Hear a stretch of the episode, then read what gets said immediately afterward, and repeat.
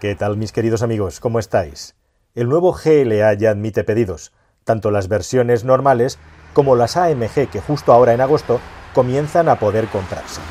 Mercedes nos ha invitado a tener una primera toma de contacto de apenas tres horas con el nuevo GLA, el 2020. Así que lo que vas a ver hoy es una descripción lo más completa posible de las novedades que trae, y en futuras pruebas a fondo nos meteremos bien a conducirlo, tocarlo y también a criticarlo.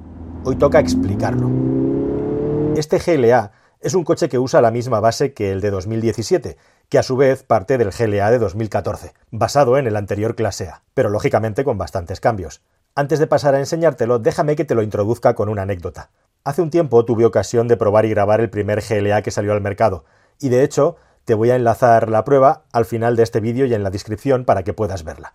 Pero aquella semana, además del GLA, también tuve un Infinity Q50 Diesel, la gracia de esto, de tener los dos coches, es que compartían el motor 220 CDI diésel de Mercedes-Benz. Mi percepción inicial es que el Infinity debería de ser, calculaba yo, igual o mejor en calidad de rodadura y de aislamiento que el GLA, que partía del clase A. Pero vaya error. Subir y bajar de uno y el otro al mismo tiempo me mostró como el GLA era netamente superior al Infinity, tanto en tacto de conducción como en estabilidad, como en aislamiento, una auténtica paliza que cambió mi forma de concebir el GLA y también las expectativas sobre Infinity. De hecho, tiempo después, y hablando con ingenieros que trabajan dentro de la industria, me comentaban y corroboraban que ese GLA anterior tenía mejor calidad de rodadura que su propio hermano, el clase A estándar. Valga la anécdota para explicar que primero de todo, el GLA anterior era y es un coche muy bueno. Y segundo, Mercedes hizo una cosa muy llamativa con aquel GLA en lugar de sacar una versión claramente todoterreno o con aspecto de todoterreno, puso en el mercado un coche más cerca en altura de un turismo que de un sub tradicional. Para compensarlo, ofrecía a los clientes una suspensión opcional llamada off-roader, que elevaba el coche hasta cotas propias de un sub, pasando de 134 a 164 milímetros de altura. Aunque parezca extraño, con esta suspensión opcional, el GLA podía hacer cosas que estoy seguro que pocos dueños de este coche habrán hecho, y que cualquiera podría llegar a imaginar. Pero Mercedes, con este GLA 2020, se ha desmarcado de esta tendencia y ha tomado una decisión, cuando menos, llamativa. ¿Qué tal mis queridos amigos? ¿Cómo estáis? Espero que vaya muy bien por ahí. Pues aquí lo tenéis. Este es el nuevo Mercedes GLA, versión 2020. Un vehículo que para empezar os llamará la atención cómo ha cambiado en cuanto a fisonomía, no solamente en estética, sino también las formas del coche. Y si es que algo hay que explicar de este vehículo y dejar bien claro para empezar, son las dimensiones y las proporciones, porque tiene algunas particularidades bastante interesantes o al menos que hay que contar. Para empezar, mide 4,41 metros, que es un centímetro menos de longitud de lo que medía el GLA anterior.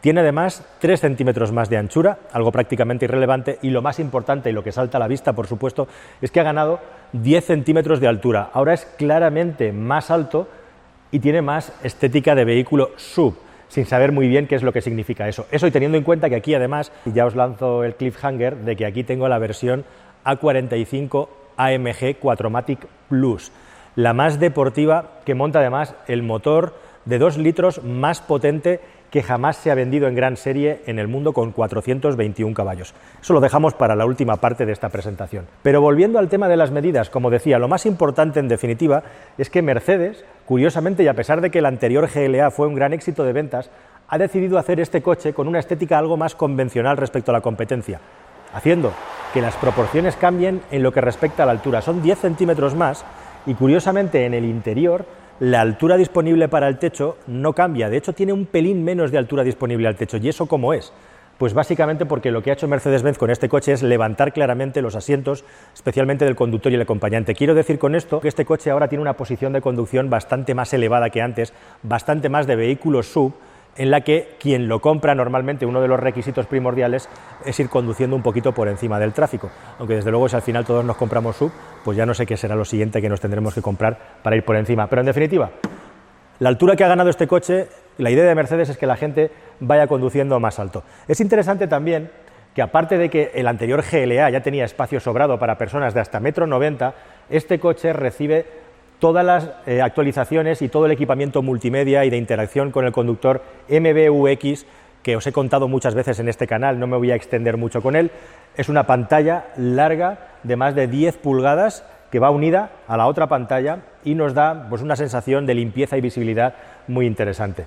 Y esa ganancia de tamaño, volviendo a los centímetros, tiene también dos implicaciones importantes. Una, que Mercedes ha trabajado para que este coche tenga más espacio en las plazas traseras.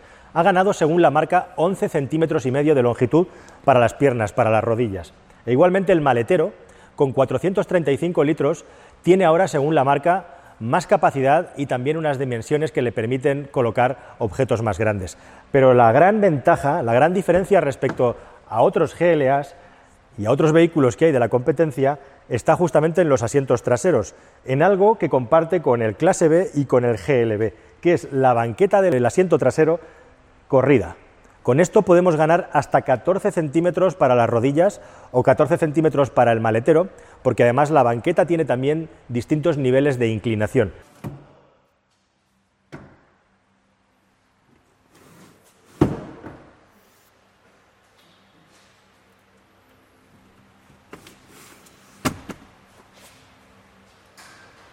Tenemos una forma de partir los asientos traseros novedosa, que es 40-40-20. Normalmente suele ser 60-40. Aquí ya veis que se puede eh, abatir en tres partes. Lo que sí que es asimétrico, como habéis podido ver, es la longitud de la banqueta. Esta es posiblemente la gran diferencia y valor diferencial. La banqueta corrida es una opción y por lo tanto hay que pagarla aparte, pero bueno, bien está que la tenga porque es una de las cosas que marcan, como digo, un punto de diferencia en este GLA respecto a los anteriores y la competencia.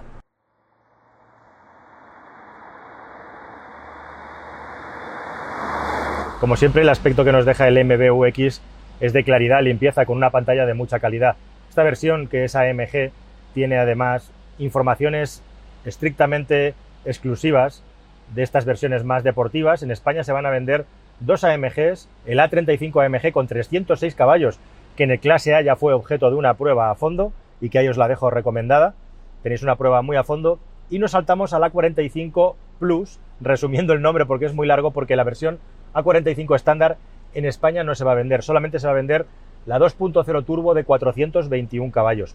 Es interesante comentar, hablando de esto de que la AMG intermedia no se vende en España, que igualmente pasa algo parecido con el equipamiento.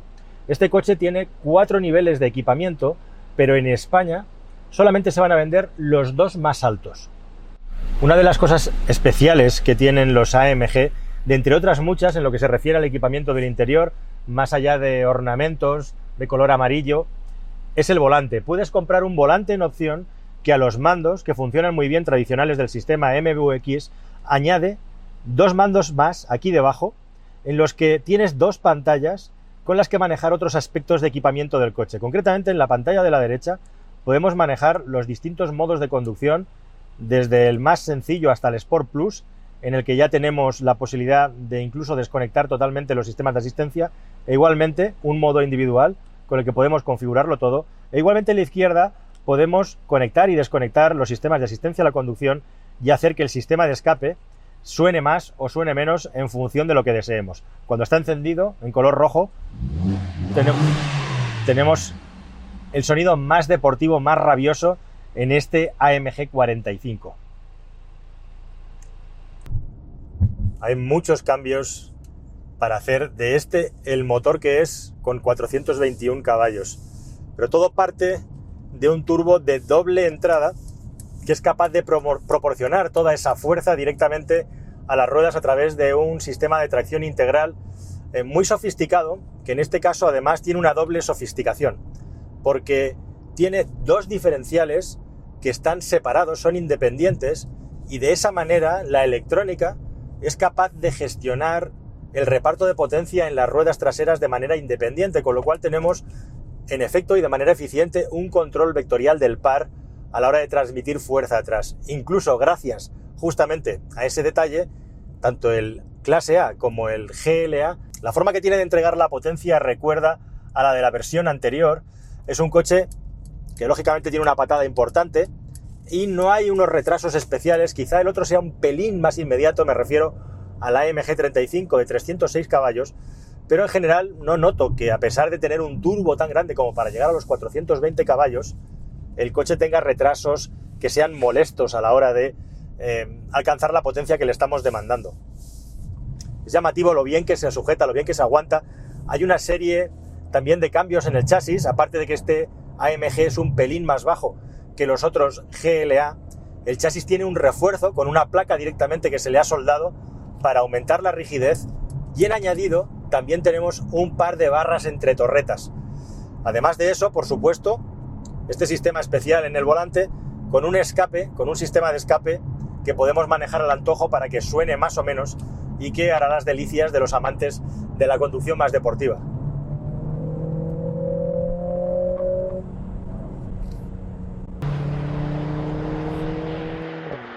El coche por todas partes tiene detalles específicos de ornamento que indican que es una edición AMG, tanto a nivel del interior como del exterior por llantas, por las salidas de escape e igualmente también por esas pinzas rojas características de esta nueva versión GLA AMG. La versión que estás viendo es la 45 AMG. La filosofía netamente deportiva implica que la altura libre que ves es bastante menor que la que tienen los GLA no AMG. Concretamente, pasa de los 143 milímetros de las versiones estándar a 114 de esta, por lo que prácticamente se queda sin ventaja alguna en el plano de circulación fuera de asfalto. A pesar de la ganancia de altura, este nuevo GLA tiene además un CX de 0,28, arañando una décima menos a las versiones anteriores y compensando así en parte su mayor superficie frontal. Como siempre, las ganancias en aerodinámica suelen estar en lo que no se ve, los bajos del coche, algo en lo que Mercedes es especialista. El precio base del primer GLA era de 31.000 euros. Este GLA 2020 parte de los 40.000. La diferencia es evidente. Mercedes-Benz parece haber posicionado el nuevo GLA en una categoría de nivel superior a su hermano, clase A, y los GLA precedentes, al menos en España. Prueba de ello es que los cuatro niveles de equipamiento que puede tener, solo dos van a venir a nuestro país. Los Basic y Style de otros países quedan descartados, y solo podremos elegir entre los Progressive y los AMG. Mercedes se escuda en la riqueza de equipamiento que trae este nuevo GLA, en el que destacan el nuevo sistema de frenada de emergencia con detección de peatones. Y en materia de seguridad además, hay mantenimiento de carril y alerta del ángulo muerto con capacidad para modificar la trayectoria y un programa de velocidad activo basado en cartografía y GPS, que ya no solo sigue la velocidad del vehículo precedente, sino que puede ajustarla también en función de la presencia de curvas o rotondas, por ejemplo. Próximamente podremos probar a fondo la gama del GLA para poderte dar una información más precisa de cómo va este coche y si realmente el cambio que ha decidido aplicar Mercedes a la gama aporta más o menos respecto al anterior. Pero antes de eso, tuvimos ocasión de poder conducir brevemente el A45S AMG 4matic Plus, la bestia de 2 litros y 4 cilindros más potente que hay en el mercado con sus 421 caballos. Un coche con un motor de récord, en una carrocería de este tipo que puede resultar chocante, pero que no obstante tiene su espejo y competencia en los RS Q3 de Audi, el X3M o incluso los Evoque más potentes. Así que me he reservado la explicación de este motor y del coche para un próximo vídeo, donde intentaremos exprimir al máximo el contenido con todo el arsenal de tecnología y datos que lleva, y sobre todo, intentar digerir qué tal va. Eso será muy pronto. Mientras te recomiendo que te suscribas y actives la campanilla para no perderte nada. Y para que te sigas entreteniendo, te dejo con las pruebas del anterior GLA y del Infinity Q50, al que también le hice unas cuantas torturas para conocer cómo reacciona al límite. Son vídeos breves porque están hechos para la televisión, pero están bastante entretenidos. Así que te dejo con esto o con el sistema MBUX de Mercedes y nos vemos en el siguiente vídeo. Gracias y hasta muy pronto amigos. Adiós.